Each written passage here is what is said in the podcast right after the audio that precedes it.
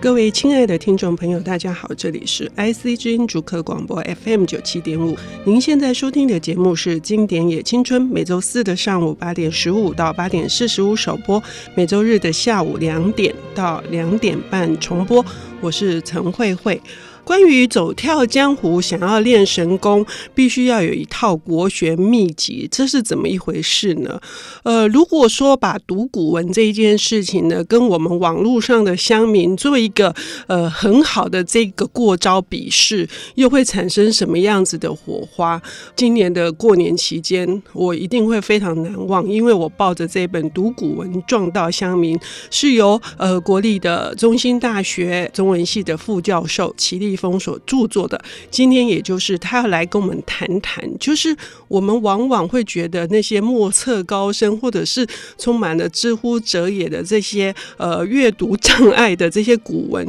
到底为什么我们现在还必须要读呢？我们要欢迎立峰，立峰你好。啊，慧慧姐好，然后各位听众朋友大家好。嗯，哎、欸，这本书真的非常有意思哈、哦，托这本书之福，后面还有一个乡民呃小词典啊，对对对对，从乡民小词典我才知道什么叫 “for 魑魅” 哦，我我这这个也留给呃各位听众朋友们去查哦，什么叫做这个初音是我老婆啊，还有 逆。你痴汉呐！更重要的是什么八大湖？我简直就是看得目不暇给啊！但是更重要的是唤起我之前嗯我在读呃中国文化基本教材的时候的那种爱恨交杂的这种情绪啊！爱是我是我确实不能否认它，我从这个得到非常多的一个文化的这个养分。可是恨的也是真的很难背哦，每次要背这些东西就会弄得头昏眼花。立峰，呃，你可不可以讲一下你今天的节目，你想要特别介绍的是这本书里面你提到的哪一本？呃，我们的古代的典籍著作？哦、是我今天这个是主要介绍这个，就是我里面大概在魏晋六朝的那，因为我这个本书分成四个集嘛，从、嗯、先秦两汉到魏晋六朝到唐宋元明、嗯嗯嗯，那我主要介绍六朝的那个。《昭明文选》这本书，嗯嗯，那我觉得这本书哈，它是应该正式编成，算是西元五世纪到六世纪之间哦，嗯，所以大概距离我们现在已经一千五百年，实在是感觉，因为我们这个叫经典也青春，实在是不太青春的感觉。但是我想特别讲的就是说，就是他的编者叫萧统嘛，我我不知道各位听众朋友对萧统是不是很，就是会不会很陌生，因为他其实是。梁武帝萧衍的长子、大儿子，嗯嗯、那萧统其实是文艺素养非常好的一个皇子，而且大家当时对他就是从梁武帝、从皇帝、从他爸爸到朝臣都非常服膺他的那个能力，嗯、而且觉得说可以将梁朝更推向一个高峰。嗯、但他三十一岁就过世了，就非常早逝的一个皇子，所以他编这个书大概是在他二十出头的这一段时间，当然不是他独立完成的啦，因为这个跟六朝的那个门阀政治很有关系，他们都是一个文学集团。嗯，那等于说萧统领导，然后当时的几个重要的文学家族的成员都参与一起参与编这个书。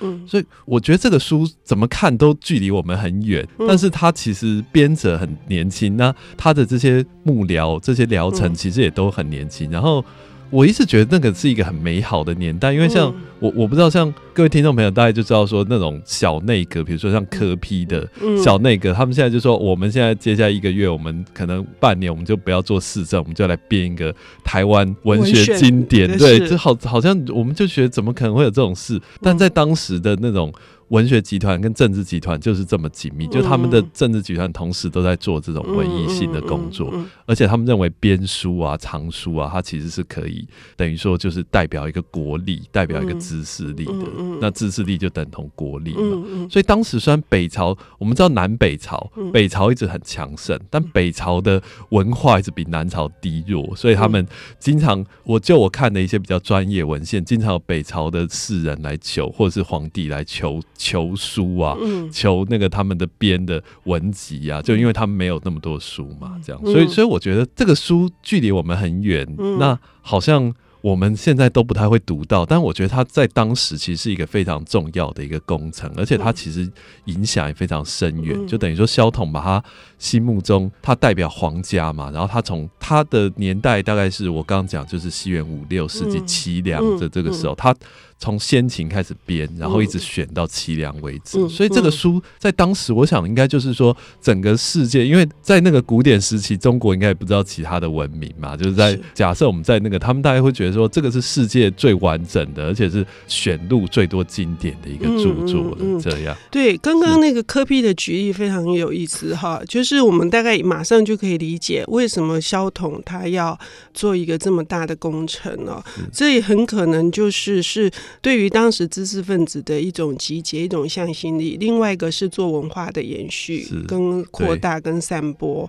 那可是呃，因为他选的内容非常的多，对，到底我们现在可以从哪些角度？我想有些听众朋友也许在年轻的时候的国文课本上面也多少读到几篇，说到。昭明文选还是赫赫有名，但是如何跟现代连接？哈，就是立峰一直在做这一件事情。对对对对，那跟现代连接，要让呃年轻人觉得这件事情一点都不恐怖。是 你是怎么做到？你想要介绍哪几篇？嗯。因为他这个书其实他是从赋到诗到那个他每一个文体来选。嗯、那因为我的研究领域主要是词赋，那赋其实是说真的也是蛮冷门，因为我们现在大概讲文学史都会讲汉赋、唐诗、宋词这样，嗯，好像觉得说赋大概是汉朝最鼎盛，但其实赋从先秦就开始写，然后到六朝到唐，非常多人在写赋，尤其是到唐朝，赋变成一个考试科举的那个工具，嗯，所以他的。价值，我觉得这个这个，我刚刚也跟慧慧姐在聊，就是说一个好像一个作品，它就是变成就是，比如说我们现在国文课本选唐宋八大家，然后他们的那个重点就变成说啊，我们要出考题啊，怎么样？它的那个意义就会变成比较单向度啊。那我觉得赋也是这样，就是为了考试。对对对，对我想特别介绍是那个就是昭明文选的里面选的，因为我其实昭明文选这个书，就是说因为它。昭明太子编的，他本名叫文选，嗯、其实就是他选的历代，就很多文章我们可能读过，像《出师表》什么，但我们都不知道他最早是收在昭明文选里面，嗯、类似这样状况。那我想介绍一个专门写词赋的作家，在先秦的时代叫宋玉。嗯、那我在那个读古文庄的乡民也。有两篇在谈宋玉，就他的词赋。嗯嗯嗯、他大概宋玉这个人也是非常特别，他是楚王的那个言语侍从啊。嗯、这个这个官我们现在当然没有，科辟应该没有言语侍从，是发就是发言人吗？对，不是不是，就是完全就是用语言去娱乐君王的一个职位。因为我们现在其实娱乐太多了，各位听众朋友知道我们高，高等相声之类的。对对对，有一点这样，就单 单口相声啊。对对对，嗯、等于说他。而且他要从开始就是，其实我我不知道，我们相声现在应该有一些帮他编剧帮他写好稿，然后让他们表演嘛。那宋玉是从等于说他从自己写作，然后自己，当然他也不一定自己朗读啊，他有时候他们会找那种排优来朗诵。那总之就是说，他是一个这样的职位，然后他专门每天创作赋来娱乐君王，这样有时候还要即席，对不对？对对对对，那没错，那个功力要很对，非常等于说他文思要非常敏捷这样子。嗯嗯嗯其实，在历史上，宋玉的赋蛮多，但是后来很多赋我们都认为是伪作的，因为写到他跟襄王他们之间的，等于说他们两个即席的那种对话，那后来清代考据就认为是很很多是伪造。那有两篇比较确定，在昭明文选，一篇叫做《登徒子好色赋》，那另外一篇叫《神女赋》，这个是我想要特别介绍的。嗯，我想先讲《登徒子好色赋》好了，因为这个我我们现在比较少了，因为我以前看报纸都会看到什么登徒子什么，对，但我们现在好像都用是用日本的说法，像痴汉啊、色狼啊，对啊。那其实登徒子就是色狼的意思，那他这个。典故就是出自这这篇赋，嗯嗯、但其实登徒子他又不算是一个色狼。我觉得以那个赋原文，因为那个赋的发想是说，登徒子他应该是一个姓登徒，不知道他的是他官职还是他姓的一个大夫这样。然后他就他先告宋玉状跟楚王，就说宋玉那个什么。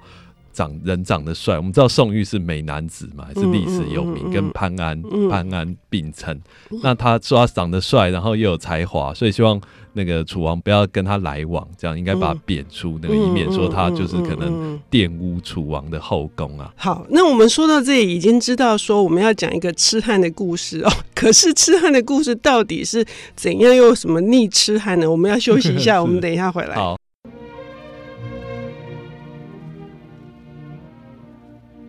欢迎回到 IC 之音竹科广播 FM 九七点五，现在进行的节目是《经典也青春》，我是陈慧慧。呃，今天邀请到的领读人是国立中心大学中文系的副教授，也是最近出版了呃非常热门，马上就在刷再版哈，而且受到非常多的邀约的读古文撞到乡民，呃，齐立峰呃齐老师，呃，立峰刚刚跟我们谈到的是他介绍了呃肖。统这一位昭明太子，呃，所编的这个古典的呃一个典籍叫《文选》哈，尤其跟我们谈到是以言语来娱乐大王的这个宋玉，他提到的这个登徒子赋，我们用登徒子常常在骂人说这个色胚，但是呢，登徒子是很很冤枉啦哈。那那个呃，立峰要来告诉我们到底是怎么冤冤枉法哈？是，嗯，刚刚好像讲到说就是。登徒子是先，其实算是他先抹黑啦。嗯、那当然这件事，我们后来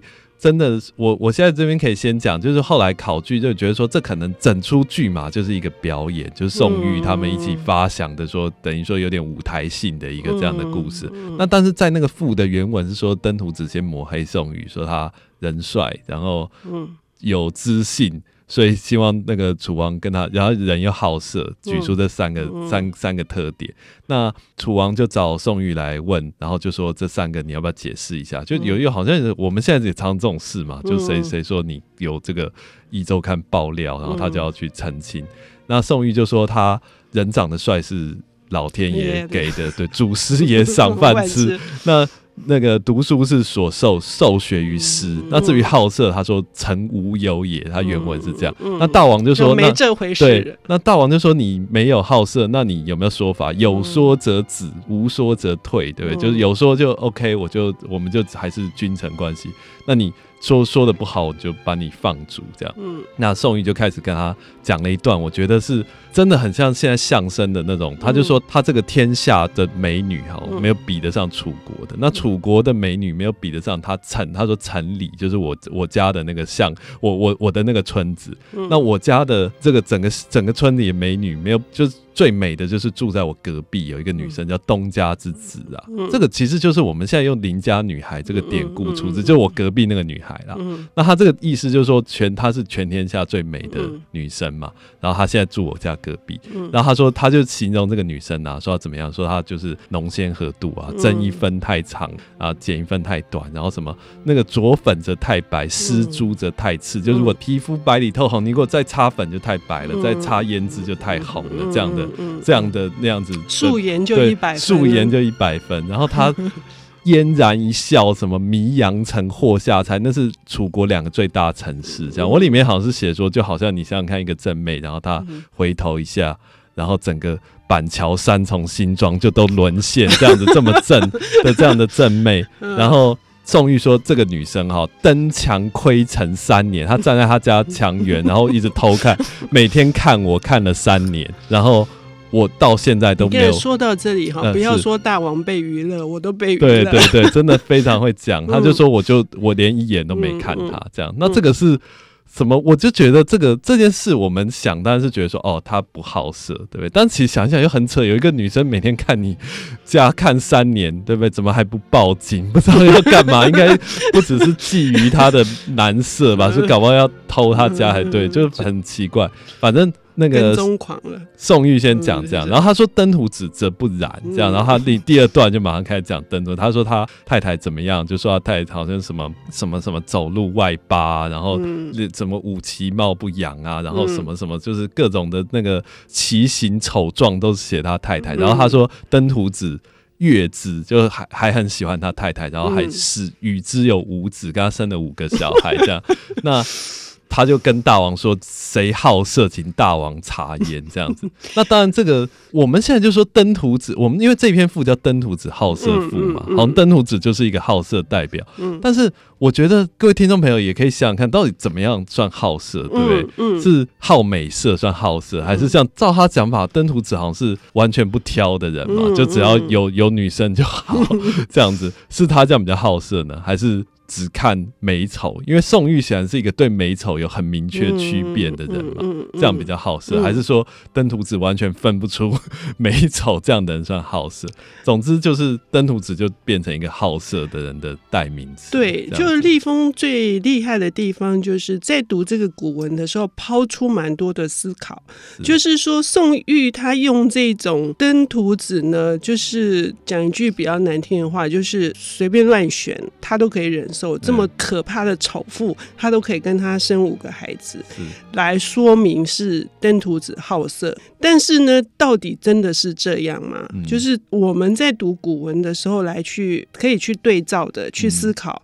那里面隐藏的有蛮多的线索，对对，嗯，对，所以宋玉的这个说法之后，他的大王都完全接受，完全接受，没有啊。他其实这个赋最后还有一段，就是有第三个角色叫张华大夫，嗯、然后他就也来出来分享说他心目的美美丑啊。然后最其实这个我刚好好像有一个没有讲到，慈父他在先秦到两汉有一个很重要意义，就是奉建君王。嗯，所以最后他这一段的意思，其实有一点说就是要。跟前面合在一起看，有点在劝楚王要戒之在色，就希望说他等于说用这样的美丑的辩证，然后来告诉他说要不要太过于耽溺女色，这样有这样的意思。嗯嗯嗯嗯、那当然这个。父，因为我觉得这个是很很特别，就是说，就像我们一般人，我们想你说我假设我是一个君王，我想要看那种教宗教孝的什么《论语》《孟子》，还是说我想要听一个这种相声，然后在最后给我一些那种奉献。所以慈父的发展其实跟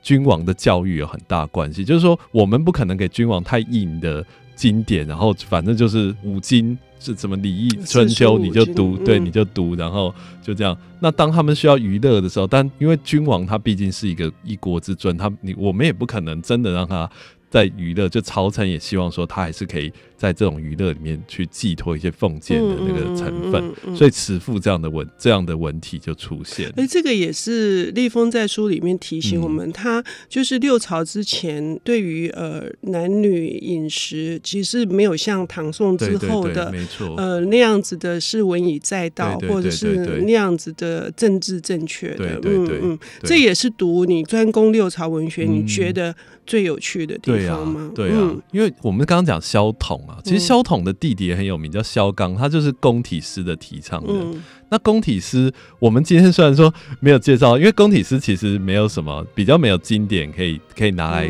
跟跟，就是各位听众朋友如果要读，可能就上网 Google 宫体诗就会出现。嗯、我们现在都觉得说宫体诗很情色，我觉得这跟后来到唐宋的古文去建构这样的形象很有关系啊。事事实上，我们回到工体诗，所谓它之所以叫工体。因为当时我刚刚讲萧统很年轻过世之后，萧纲就入主东宫，他就变成东宫太子，嗯，所以他提倡的这种体类就叫宫体，就是东宫流行的文体。我们现在很多人都以为说宫，因为宫体写女生嘛，主要写女性，很多人以为他是写后宫，所以叫宫体，但其实不是。嗯，然后他写女生，因为大家都会问我说，哎，齐老师你也开，你也研究宫体诗，所以宫体诗是不是都写一些很色的东西？但我就跟他们说，几乎。所有宫体诗里面，大概写女性的大概只有三分之一。嗯、那这些写女性的呢，又跟我们现在想的那种什么事业线那种完全不一样。就他都是写一些那种，嗯、比如说写女生的那个妆脸啊、梳妆台啊，写、嗯、女生写那个跳舞的舞技的衣袖的。飞旋的那种姿态啊，或者头发的香味，都是那种很文艺性的、唯美的，嗯，而且就是跟我们现在定义的情色或色情，我觉得差很多的这样的事。那但是他在宋明理学或者说唐宋八大家的这样的脉络里面，他就变成一个比较堕落的，所以我一直觉得他很冤枉。嗯、可能就像在古典音乐里面会有觉得有一些流行音乐是靡靡之音，啊、对对对，大概就是这样子的道理。是是是，但是是各有他被需求的那个部分嘛。哈，嗯，今天非常高兴立峰来跟我们分享呃昭明文选，尤其是让我们开了另外视野来读古文哈，尤其这本读古文撞到乡民。里面不仅收了昭明文学，因为真的有四大部分，从先秦一直到唐宋，所以非常欢迎各位听众朋友能够练练国学秘籍。谢谢立峰，谢谢慧慧姐，谢谢。谢谢。本节目由 IC 之音与瑞木阅读最前线联合制作，经典也青春，与您分享跨越时空的智慧饗宴。